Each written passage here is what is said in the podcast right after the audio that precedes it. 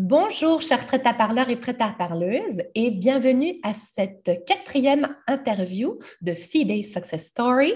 Et aujourd'hui, j'ai un grand, grand, grand plaisir à vous présenter notre super client, euh, très adorable et formidable. C'est un grand plaisir de travailler avec lui. Il s'appelle Davide Boeri.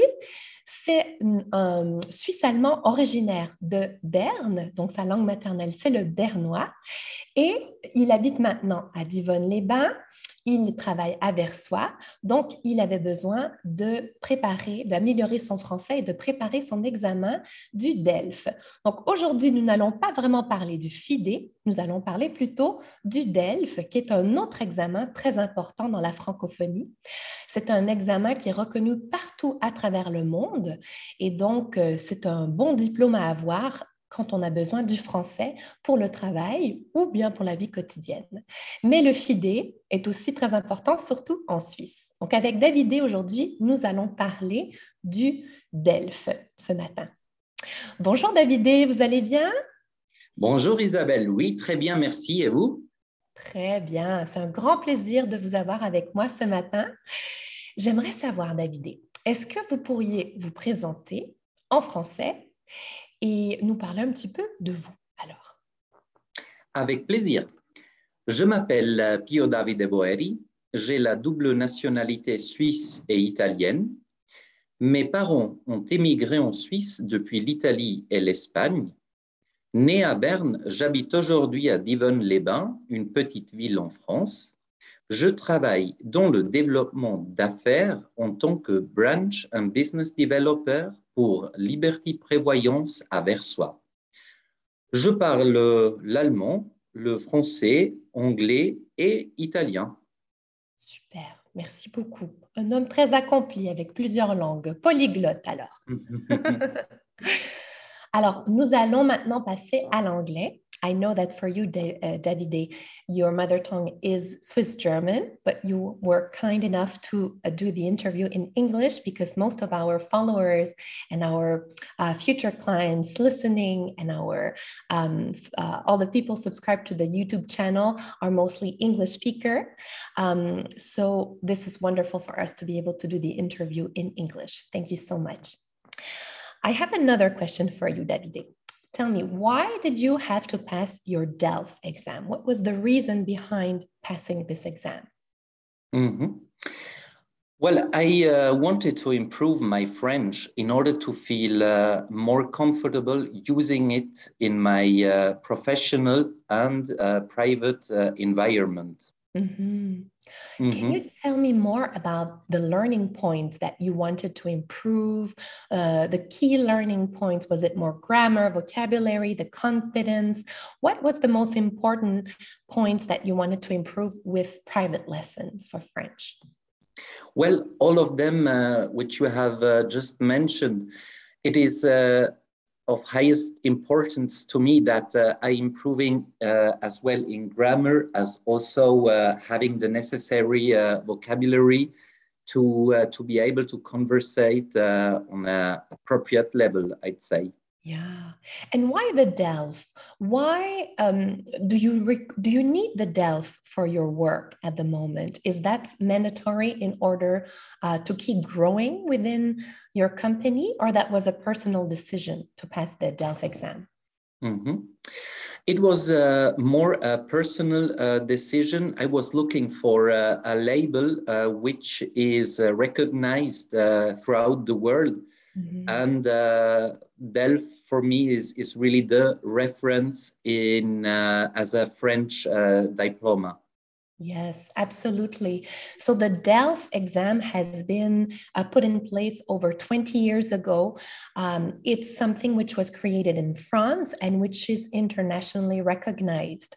Mm-hmm. Whereas when we prepare for the FIDE exam, this is just recognized within Switzerland. Mm-hmm. However, if I can make a little uh, explanation about the difference, for people who are preparing for the FIDE, uh, who need to apply for the Permis C or the Swiss naturalization, I always recommend recommend that you pass the FIDE exam as opposed to the DELF because FIDE is really about the everyday life in Switzerland. So uh, it's even more useful for someone who prepares for the, the permis C.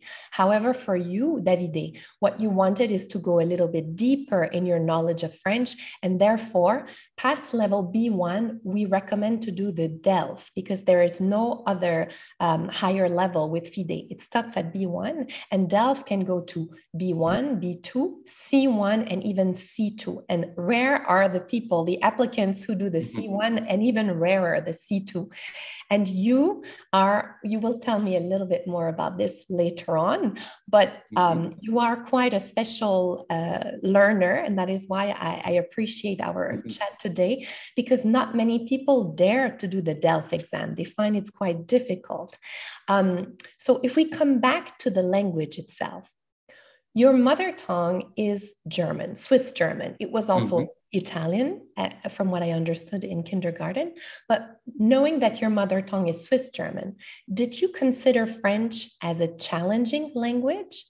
What was your rapport to this language? Mm-hmm. Well, French grammar is in fact quite challenging, uh, but I'm uh, lucky to have uh, an Italian background, which helps me a lot uh, with, with the French uh, language. And my uh, to this language is that uh, I live in France and uh, I work in the French part of Switzerland, and therefore uh, it's a must if you want to have uh, social contacts and also um, on, a, on a professional level, you just need to be able to express yourself in French. Mm-hmm and also probably being Swiss, where French is one of the, the main languages there, the official languages of the country. That was probably a language you were introduced to from an early age. Did you learn French when you were in school as well? Yes, uh, we, we had uh, French lessons. And uh, yeah, it was not always uh, just fun, uh, especially the, the vocabulary uh, sections but um, yeah, every language uh, needs to be learned. Absolutely. Um, so before you reached out to us, you already had some basics uh, of French. You were already almost at level B1, uh, so a very strong, solid A2, which means when you have A2, you are able to really get by in your everyday life. You were already living in France, so um, you already spoke French quite well. You were quite comfortable with it, but then you wanted to get to the next level with the DELF B1. So can you tell me why did you want to read? Why did you reach out to Prêt à Parler uh, to prepare for the DELF exam? Mm-hmm. Yeah, a colleague uh, had taken some lessons at uh, Prêt à Parler before, and she was really fully satisfied. And uh, her advice uh, finally convinced me uh, to choose Prêt à Parler. Mm-hmm. If I remember well, that was Nathalie. Is that correct? Exactly. Nathalie yes. Boyer. And she now lives in Zurich. Is that correct? She's still in That's, Zurich now. Yeah, she's still there. Yeah. Yes. So another colleague of yours living in in the Swiss German part of Switzerland, and it was such a pleasure to work with her. So we love, love, love when it's also word of mouth when people hear from us mm-hmm. um, through the word of mouth. That's lovely. Mm-hmm. Can you tell me, you've recently passed the DELF B, uh, B2 exam mm-hmm. um, and successfully. Congratulations about that. We'll talk about Thanks. that a little bit later. Um, but there are many typical scenarios in the DELF exam. It's quite a complex, challenging exam, especially the B2. Can you tell me more about the exam itself and one typical uh, scenario question, which was uh, that you did and that you still remember from the time mm-hmm. you did the exam? Well, the DELF B2 exam consists of uh, different parts. There are uh, oral and uh, writing comprehension and production tasks. And uh, my um, oral uh, production task was about a document um, uh, published in a newspaper, and I had to, um, to read it and um, to build um, kind of a pro and cons um, regarding this article, mm-hmm. have a eight to 10 minutes uh, monologue and then uh, a conversation with uh, the, the examiner. Okay. And the conversation with the examiner was more personal questions. You had to talk about yourself, or it was uh, having to express your opinion on a specific topic? Mm-hmm. Um, a little bit uh, both. Um, first, it was uh, related to the document, and then we opened up the discussion uh, to more uh, personal uh, points. Mm-hmm. Mm-hmm. So, the level of comfort and confidence when you speak French is quite important when you do this part of the exam, the oral part, would you say? Uh, yes, yes, I, I, I, do confirm you, you, you need to be able to uh, express your point and to deliver uh, reasons why you are, uh, you are rather um, pro or why you are uh, con. Exactly. So it's a bit like a, a debate. You have to prove, uh, to explain and support your opinion um, mm-hmm. regarding a specific topic, which oh, is yes. something uh, which is very useful in our everyday life or at work because we ha- we have to prove our point or defend our ideas all mm-hmm. the time, right? Correct. Um, yeah. I would love to know, Davide, how did the exam preparation program uh, that you did with Superprof Laurence help you to answer this question and the, the, the DELF exam itself? Okay, yeah. The preparation with uh, Laurence was just excellent. She has an admirable patience, which is very important uh, because sometimes I, I, I do not really speak French and a perfect uh, methodological approach.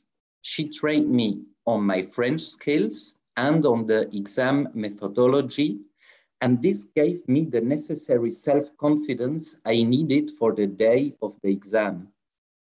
Mm-hmm. Absolutely. And I would say there are so many different types of learners as well. For you, Davide, you needed something very structured, very methodical. Uh, this is how you work. And we discussed it before. It's also a, a more Swiss German approach, which I really appreciate because I also like to be very organized and to have a structure.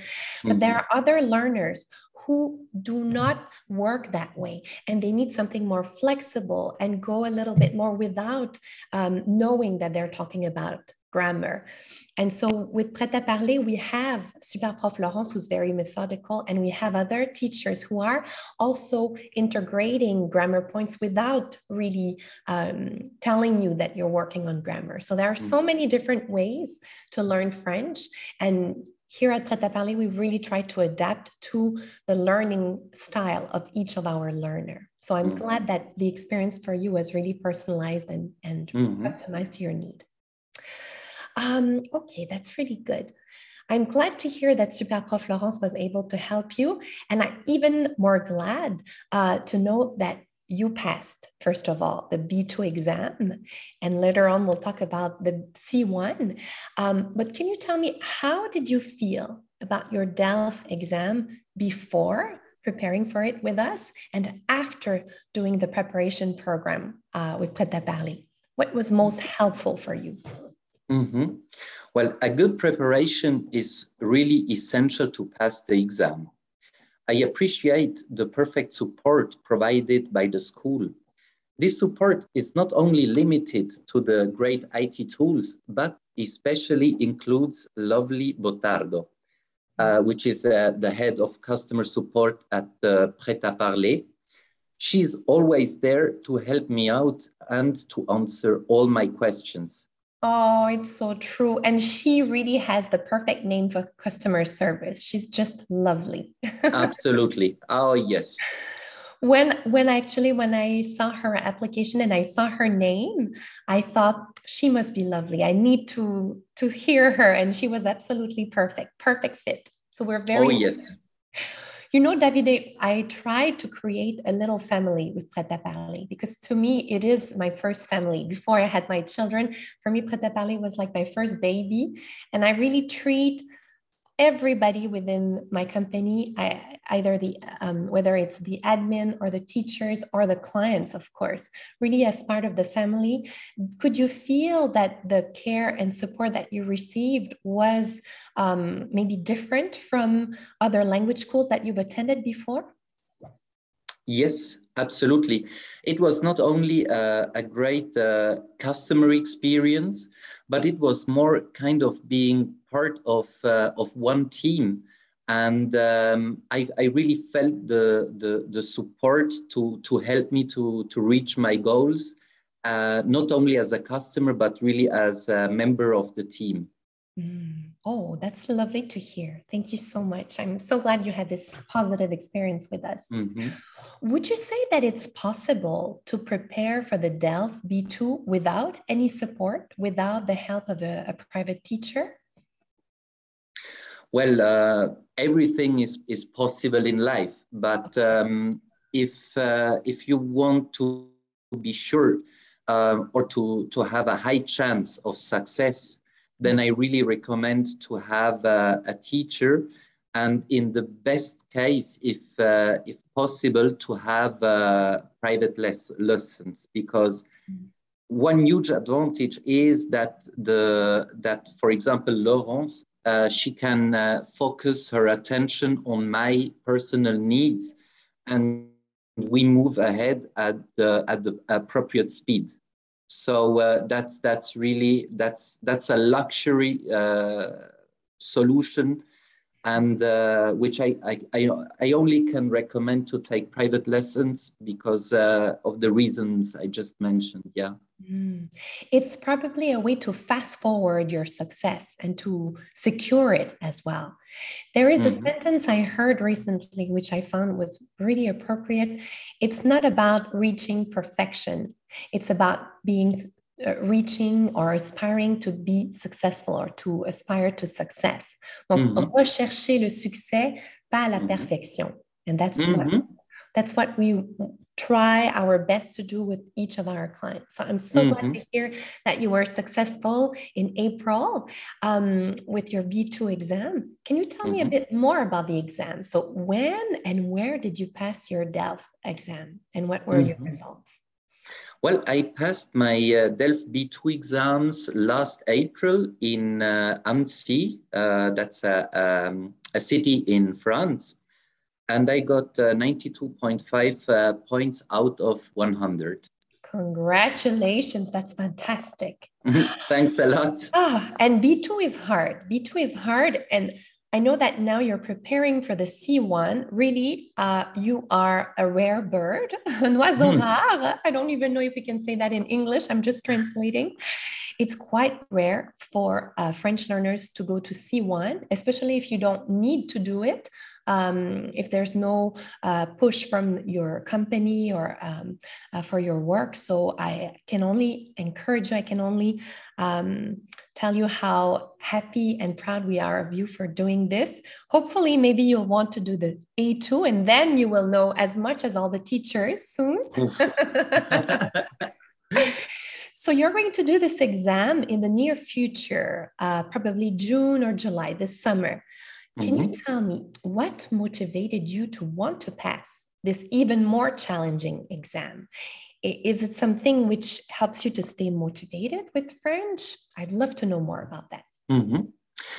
Well, um, luckily, I do not need uh, an exam to, to stay motivated to learn French. Um, my fiance uh, is uh, French speaking, so this is the, the best motivation to, to go ahead with uh, learning uh, French.